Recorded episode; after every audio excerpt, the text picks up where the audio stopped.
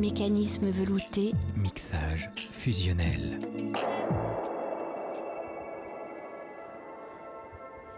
Troisième et dernière partie de cette spéciale entrevue 2022 à Belfort pour parler cette fois des nombreuses programmations hors compétition qui font aussi toute la richesse et l'identité du festival. Avec sur notre plateau Laurence Raymond, comité du, membre pardon, du comité de sélection, et Charles Herbie Funfschilling, chargé de programmation et de coordination de la nouvelle équipe en place depuis cette année à Entrevue. Bonsoir et merci à vous deux pour votre présence. Bonsoir. Bonsoir. Alors justement, avant d'aborder les différentes sections hors compétition proposées pendant cette édition, revenons en quelques mots sur les changements qui ont eu lieu dans la direction artistique du festival, puisque Elsa Charby a quitté ses fonctions en cours d'année, et c'est une direction collégiale et collective qui l'a remplacée. Comment avez-vous vécu ces changements, et est-ce que ce nouveau mode de fonctionnement a induit des évolutions ou de nouvelles possibilités dans la manière de concevoir Entrevue Laurence alors, euh, ben, donc moi qui n'étais plus dans l'équipe auparavant, donc qui suis revenue maintenant, euh, j'ai pas vécu euh, de l'intérieur les changements, euh, mais en l'occurrence, peut-être pour revenir sur, sur fondamentalement l'idée de la collégialité, un, festival fonctionne par un travail de groupe et une collaboration intense de personnes toujours. Et c'est vrai que la direction artistique, qui est incarnée par une personne historiquement au festival et souvent dans les festivals, c'est une ça permet d'avoir un visage, ça permet d'avoir euh, euh, une personne qui incarne la vision du festival. Mais en l'occurrence, euh, maintenant, ce que je vis dans cette équipe, c'est qu'on partage ensemble cette idée du festival. C'est une idée qu'on a dont on a hérité, qu'on aime, qu'on chérit, c'est-à-dire vraiment cette identité du festival. Et euh, tous ensemble, on travaille à la faire euh, évoluer, à la perpétuer déjà et, euh, et à la compléter. Et le fait que nous soyons euh, 6, 7, 8 personnes à travailler sur la programmation nous permet d'échanger des idées et fait peut-être, pour moi en tout cas, ça fait ressortir ce travail commun qu'est un festival. Tout comme un film, il y a un réalisateur mais sans équipe, il n'y a pas de film. Un festival, sans équipe derrière le délégué général, il n'y a, pas de festival. Donc en fait, une, euh, un travail collectif, un travail collégial pour un festival, c'est en fait euh, répartir la charge de travail peut-être plus harmonieusement, échanger des idées, euh, voilà, voir plus de monde plus souvent peut-être aussi. Et moi, je trouve ça hyper agréable. Et quand il faut statuer, est-ce que le fait de ne pas avoir justement une personne qui, euh, qui, qui décide, qui dit oui ou non, euh, ça, ça- ça pose problème? Alors, je vais peut-être laisser Charles. aussi Charles en parler. Oui, tout à fait. Bah, je pense que de toute façon, à partir du moment où il y a une direction artistique, il y a en effet un regard. euh, bah, on s'approprie aussi une ligne éditoriale, je pense, à partir du moment où on dirige un festival. En l'occurrence, bah, Laurence était euh, déjà passé par entrevue. Moi-même, j'y étais stagiaire. En fait, on connaît un peu la ligne du festival, donc on ne fait que la reprendre, la prolonger avec nos idées. C'est vrai qu'il y a cette idée que la collégialité, euh, enfin, de mettre en place une collégialité rend les choses plus poreux, mais ça a toujours été le cas. Et comme le disait Laurence, en fait, le festival est un travail collectif. On a toujours travaillé, en fait, euh, je pense en très bonne intelligence avec les membres du comité de sélection, avec leur programmation. On se partage des idées. On regarde aussi les films de la compétition. Finalement, le, travail reste à peu près le, reste à peu près le même. Ce que ça fluidifie, en effet, c'est peut-être que les échanges sont presque plus directs. C'est-à-dire qu'à partir du moment où il y a euh, voilà, une opinion sur un film, un regard, une idée de programmation, on en parle directement, on se consulte les uns les autres. Et en fait, assez étrangement, même si on est beaucoup, bah, ça rend les choses beaucoup plus simples. C'est-à-dire qu'on peut tout de suite statuer sur euh, bah, ce que va devenir cette programmation, quel film on va pouvoir sélectionner. euh. Donc voilà, non, et en effet, ça, ça facilite d'une certaine manière le travail. Et de ce fait, est-ce que vous pensez que, que ce mode de fonctionnement euh, collégial va, va perdurer? Alors, Il est, est peut-être tôt pour le dire, en fait, c'est une année d'expérience et je pense qu'on souhaite tous et toutes que ça perdure parce qu'on se, on se retrouve bien là-dedans et en même temps, c'est une première année. euh, le festival n'est même pas encore terminé, euh, donc on est un peu en train de voir comment ça se passe, mais pour l'instant, euh, Tout a l'air de bien se passer. voilà, tout se déroule très bien, donc en fait, euh, oui, c'est possible que ça perdure. Alors je disais dans la première partie de notre émission, euh, avec Giuseppe Di Salvatore, que la désobéissance apparaît comme le fil conducteur de cette euh, 37e édition, et on la retrouve plus ou moins dans tous les choix de programmation, cette idée de désobéissance, qu'il concerne la compétition ou non. Est-ce que vous êtes euh, d'accord avec euh, cela? Là, Laurent, je te laisse peut-être euh, prendre le pas, parce que Cinéma et Histoire a, est finalement une des programmations qui est venue en premier, sachant que au début, on a statué sur le fait que la transversale serait donc Histoire de désobéissance. On est venu ensuite à donc, euh, Amérique 80. Oui, alors ça, c'est un exemple d'une collégialité harmonieuse. C'est que euh, la, transversale avait, été définie en effet, et on m'a proposé cette euh, section qui s'appelle Cinéma Histoire, qui euh, travaille tout, donc depuis des années sur un, événement, une période. Et, moi, depuis quelques années, j'étais très fascinée par tout le cinéma de la contre-culture américaine, parce que c'est la, contre-culture américaine en règle générale qui m'intéresse. Et cette période des années 80, beaucoup de films ont été perdus beaucoup de films n'ont pas été découverts en France, et, euh, particulièrement des films de réalisatrices qui, euh, en règle générale, sont les films qui disparaissent le plus rapidement du, patrimoine. Euh, donc j'ai proposé cette thématique, cinéma-histoire, sur la contre-culture Amérique années 80. Euh, et, c'est vrai que ça s'inscrit euh, tout à fait dans cette, euh, dans cette idée. Et bah, les qui étaient au programme scolaire, ça a aussi rapporté une couche. Je pense que ce n'était pas une volonté préméditée, hein. c'est juste qu'effectivement, au fur et à mesure que les thématiques et les, différents programmes se façonnaient, ça résonnait et puis d'une certaine manière les, idées, comme dit David Lynch, les idées volent en l'air et puis on les attrape et puis bah, là il y a eu des idées concordantes qui sont arrivées et c'était plutôt, plutôt chouette. Puis il y a eu quand même des hasards assez fabuleux parce qu'en effet, les Vitelloni tombent cette année au bac, mais ça n'a pas été donc le choix du festival. C'est-à-dire qu'on construit une programmation premières épreuves chaque année autour du, nouveau film. Et je me souviens quand on avait fait une première liste de désobéissance, on avait mis les chants de Mandrin de Rabat Merzaimesh avant même de savoir euh, quel allait être ce film. Et d'ailleurs, il me semble aussi très bien merci d'Emmanuel Cuot. Résultat, on, s'est proposé de faire une rétrospective Emmanuel Cuot et Rabat Merzaimesh euh, et euh, ses collaborateurs et collaboratrices nous ont proposé de faire cette rétrospective et c'était en fait un hasard fabuleux parce que Rabat Merzaimesh incarne quand même pleinement euh, cette façon peut-être désobéissante de faire du cinéma, euh, bah, voilà, avec ces, groupes de collectifs qu'on retrouve dans ces films. Ça, marchait tout à fait. Et la désobéissance, c'est aussi un motif qui est, tissé à l'intérieur du, peut-être plus discrètement, mais en tout cas qui est vraiment là à l'intérieur du, cinéma d'Emmanuel Cuot. Vous, vous évoquiez très bien Merci avec ce, personnage qui, qui, qui désobéit qui est complètement dans son droit, c'est-à-dire qu'il regarde une arrestation de policiers un peu violente dans, dans, les rues de Paris, il reste spectateur, passif, et euh, euh, d'un seul coup, bah, tout un engrenage se met en place. Et euh, il passe de, désobéissant passif à, à quasiment personne, bah, même pas quasiment, à personne incarcérée et violentée dans son droit. Donc il y, a quelque chose d'assez fascinant dans, ce cinéma qui part d'un petit détail comme ça du, quotidien et qui euh, euh, démonte un mécanisme presque oppressif euh, qu'on serait presque tous malheureusement, comment dire, dont on pourrait être presque tous potentiellement victimes. Donc c'est vrai que la, la, désobéissance semble un point de jonction intéressant entre ces deux cinéastes qui sont à l'honneur cette année à travers ces deux fabricats. Oui, tout à fait. En plus, très bien, merci. Je, bah, suis repassé dans la salle là, quand, euh, le film était projeté. Et, Emmanuel, c'est quand même une incroyable scénariste. Et c'est très beau comment, dans les premières séquences, elle pose petit à petit cette espèce de, bah, de moment où quelque chose bascule quand même en France. Là, en l'occurrence, ce qui est très beau, c'est que ça vient avec euh, l'interdiction de fumer dans les lieux publics, puis une arrestation de police, mais même ces espèces de trajets que fait quotidiennement Sandrine Kiberlin, une espèce de pression qui s'installe peu à peu et c'est vrai qu'un peu en champ du film s'installe une espèce de folie dans le personnage de Gilbert Melki, c'est-à-dire de tout à coup dire non, même plus que ça, de, s'obstiner en fait à trouver une forme de justice, à trouver une sorte de, bah, d'interlocuteur. Donc à ce moment où il se retrouve dans un commissariat, tout le monde lui dit il n'y a pas de direction, mais lui veut absolument euh, non seulement être dans son bon droit, mais avoir quelqu'un à qui dire, euh, à qui dire quoi, cette envie de désobéir ou de dire non, euh, qui ne sera jamais là. C'est ça, c'est le côté un peu kafkaïen du film. Quoi. Il cherche une espèce d'administration qu'il ne trouvera jamais finalement et ça va petit à petit euh, détruire son quotidien. Ah, vous parliez de hasard heureux par rapport aux différentes programmations, la présence des Vitelloni par exemple.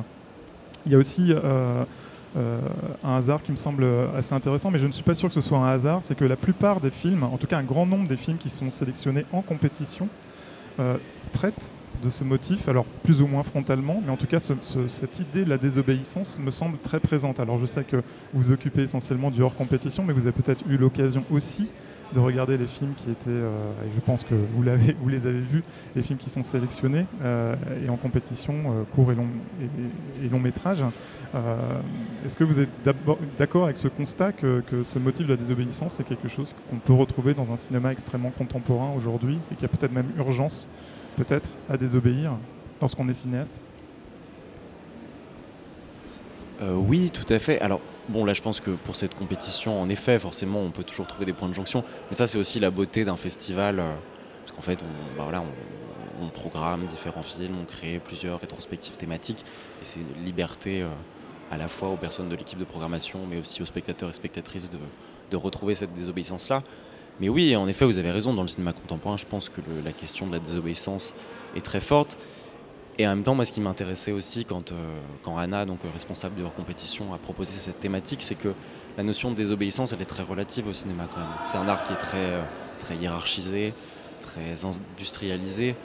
Donc en fait, c'est très compliqué de dire aujourd'hui qu'on fait un cinéma désobéissant, d'autant qu'on est quand même dans une histoire et dans une continuité de contre-culture qui font que bah, on, voilà, on, rend beaucoup d'hommages. Et d'ailleurs, euh, Laurence, euh, je crois que c'est toi qui me disais ça, mais qu'il y, a beaucoup de, cinéastes qui se revendiquent de Born in Flames.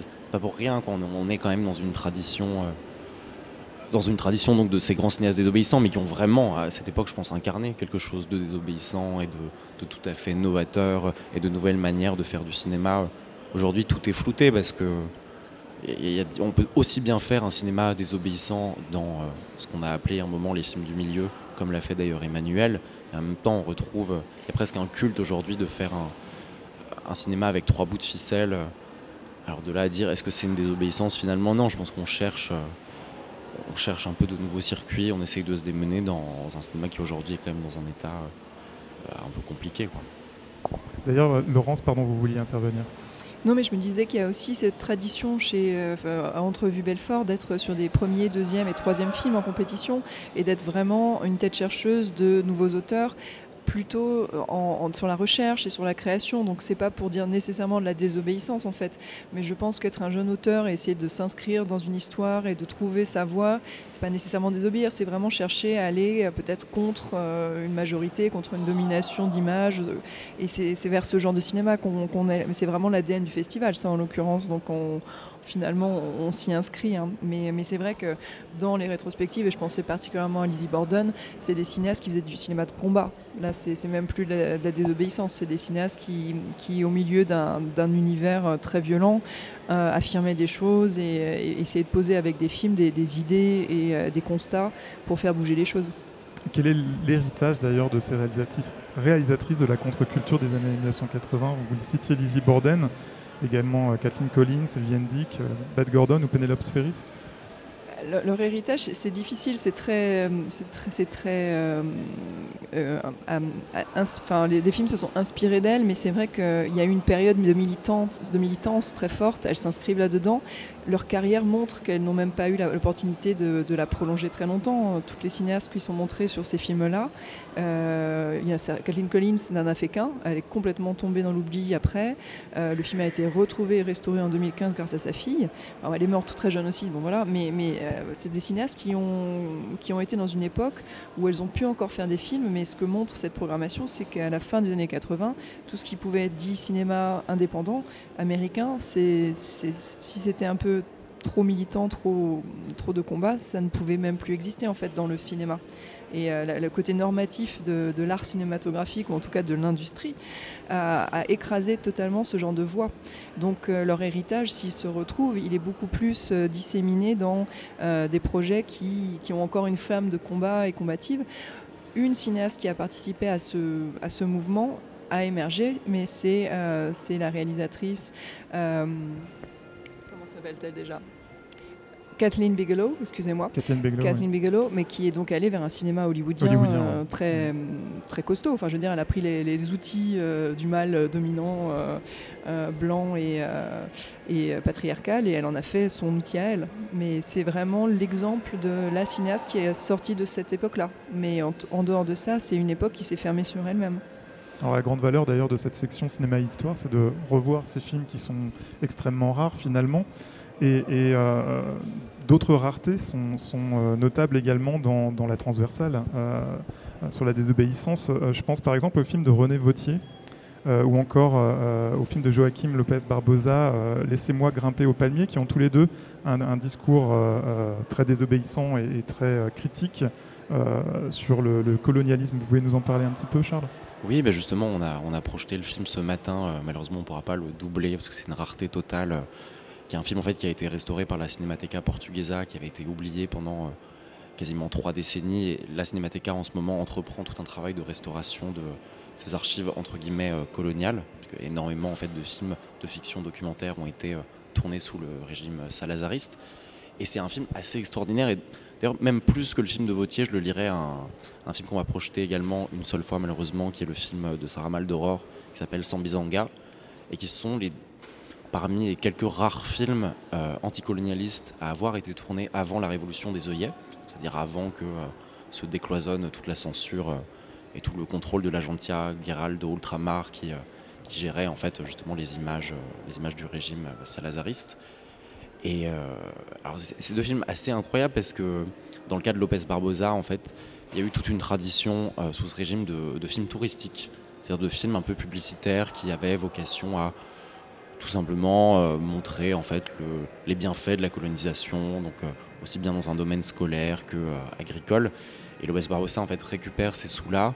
Par chance, son producteur était assez proche des autorités de l'époque et il décide de tourner un film euh, avec, euh, les Mozambicains, donc avec les locaux, et de construire toute une fiction sur euh, l'histoire d'un homme qui, voyant sa fille violée par le contremaître du chantier sur lequel il travaille, décide tout simplement de s'asseoir et de paralyser l'ensemble l'ensemble de la colonie. Et c'est un film d'ailleurs, quand on le voit, qui fait beaucoup penser, puisqu'on parle de cinéaste contemporain désobéissant au cinéma de Costa, je suis à peu près sûr que c'est un film qu'il a vu, c'est-à-dire cette manière de se tenir droit, de filmer des corps fatigués, des corps qui ont quand même une histoire qui s'est étalée sur plusieurs décennies. C'est un film absolument admirable, un très grand lyrisme épuré et j'espère qu'un jour il pourra être disponible en France. Alors une autre rareté, un film bulgare de Blinka Zeliaskova. Nous étions jeunes, un film de 1960 et je crois que c'est l'unique film de cette cinéaste. Est-ce que vous pouvez nous en dire quelques mots? Euh, Alors je ne suis pas sûr que c'est l'unique film de la cinéaste, j'ai un petit doute. J'ai un doute, euh, moi aussi du coup. En tout cas c'est peut-être peut l'unique film restauré. D'accord. Oui, alors c'est un film assez, euh, assez admirable euh, pour le coup sur l'occupation euh, occupation nazie. C'est un film bah, assez, assez semblable d'une certaine manière au film de Lopez Barbosa, c'est-à-dire extrêmement lyrique. C'est d'une inventivité formelle folle. je pense d'ailleurs à un, espèce de raccord dans le film moi, qui, me, qui hante encore. C'est un, espèce d'échange au montage entre une main en train de tricoter et la guitare d'un jeune résistant qui s'abat. on a comme ça une série de, de mouvements euh, et de petites révoltes en fait quotidiennes, c'est-à-dire autant des personnages qui vont aller poser des bombes dans les rues que qui s'enferment chez eux, euh, vont raccorder un vêtement. Euh. C'est vraiment extrêmement beau et très très fort en fait sur cette espèce de climat à la fois de paranoïa, d'envie totale de résistance, et en même temps d'extrême pauvreté, c'est-à-dire de repli, de repli sur soi où tout est limité à un moment ensemble, une fleur qu'on donne à quelqu'un, un vêtement qu'on reprise. un très très beau film. Alors, Entrevue, c'est un moment intense de partage avec euh, le public, euh, également avec euh, le jeune public, les scolaires qui viennent découvrir énormément de films grâce à ce festival. Le festival a commencé dimanche, donc on est au quatrième jour. Est-ce qu'il y a déjà eu des moments forts qui, qui, vous ont marqué depuis, depuis le lancement du festival? Alors, ben, écoutez, moi, je, dois avouer que d'avoir Lizzie Borden, la réalisatrice de Born in Flames, qui nous montrait pour la première fois en France sa trilogie complète, donc avec le premier film Regrouping et le dernier film Working Girls, devant des salles remplies de lycéens, euh, donc on parle de films expérimentaux pour le premier, donc avec une forme très assez radicale, noir et blanc, montage très cut, beaucoup de voix qui se superposent, un film très très cacophonique sur euh, des militantes. Euh, Born in Flames, ce film qui n'a pas perdu de, de, sa jeunesse et qui est tout aussi pertinent aujourd'hui, mais qui est culte, mais pas si vu que ça, et Working Girls qui traite de la, de la prostitution dans les bordels à New York, euh, de voir tous ces jeunes qui découvrent ces films, qui restent à des questions-réponses pendant de longues, enfin pendant des, presque une heure à chaque fois, qui posent des questions, qui sont très ouverts et qui viennent la saluer à la fin, la remercier je pense que ça, elle, ça a dû vraiment lui, faire du, euh, chaud, du baume au cœur. Et je pense que c'est là qu'on est vraiment euh, au cœur de la mission d'un festival. C'est aussi de, on, fait du patrimoine, on fait de l'actualité, des nouveaux films. Et euh, l'important, c'est aussi d'avoir tout ce public, alors un public traditionnel et des jeunes. Et ça fait très très très plaisir de voir des lycéens dans les salles. Charles, est-ce qu'il y a un moment qui vous a marqué plus qu'un oh, Il y, en a plusieurs. on en a un peu parlé avant, mais quand même les retrouvailles de Emmanuel Cuo et Gilbert Melki devant, très bien merci. C'était un très beau moment. d'ailleurs, c'était assez drôle parce que je, crois que Jibril Melki voulait pas tout à fait revoir le film. Et finalement, il s'est installé, ça a démarré, il s'est dit bon, je regarde deux minutes. Pour quelle raison il voulait pas revoir le film? Alors, ça, pour le coup, je sais pas du tout. Il l'a pas expliqué, mais finalement, il s'est installé. Moi, je suis un peu resté là, attendant de l'obscurité. Et en fait, il a commencé à rire, quoi. On avait l'impression qu'il redécouvrait. Euh, il a fini par sortir à la fin à dire j'ai vraiment euh, joué un fou total, quoi. Mais comme s'il avait complètement oublié à quel point le rôle était, euh, était dément, quoi. Mais il s'est laissé reprendre par le, en fait, le côté assez humoristique du film, parce que c'est un film très drôle. Et je pense qu'il a aussi apporté ça. Mais il avait très peu de souvenirs. Et puis, je pense qu'il se revoyait aussi 15 ans plus tôt. C'était assez émouvant, quoi. Et on se dit c'est quand même quelque chose de dingue, d'être comédien, de, de se revoir comme ça, vieillir, jeune d'avoir oublié en fait à quel point notre rôle était puissant, à quel point on avait amené quelque chose avec un ou une cinéaste, c'était très très fort. Mais d'autres moments, sinon aujourd'hui on a présenté Le Cri de Tarzan, un film de Thomas Bardinet qui, euh, qui, avait un peu disparu et qui a été recherché par une horde de cinéphiles, notamment pendant le confinement, et qui là a fait peau neuve et qu'on présentait pour la première fois. C'était un échange tout à fait passionnant, je crois que ça a beaucoup plu d'ailleurs au public, euh, au public scolaire. Voilà pour l'instant, sont les deux moments, euh, deux moments forts du festival. Et il y en aura d'autres. Le festival se termine dimanche, donc des moments forts, il y en aura encore beaucoup. Euh, on invite euh, les auditeurs d'ailleurs à, venir sur place au Pâté Belfort, découvrir toutes ces belles programmations. On vous remercie beaucoup, Charles et Laurence, d'être venus nous, parler de, de, ces différentes sections. Merci à vous. À l'antenne de Fluxfort, merci. Flux fort. Flux fort. Couleur rehaussée. Expression non formatée. Flux fort.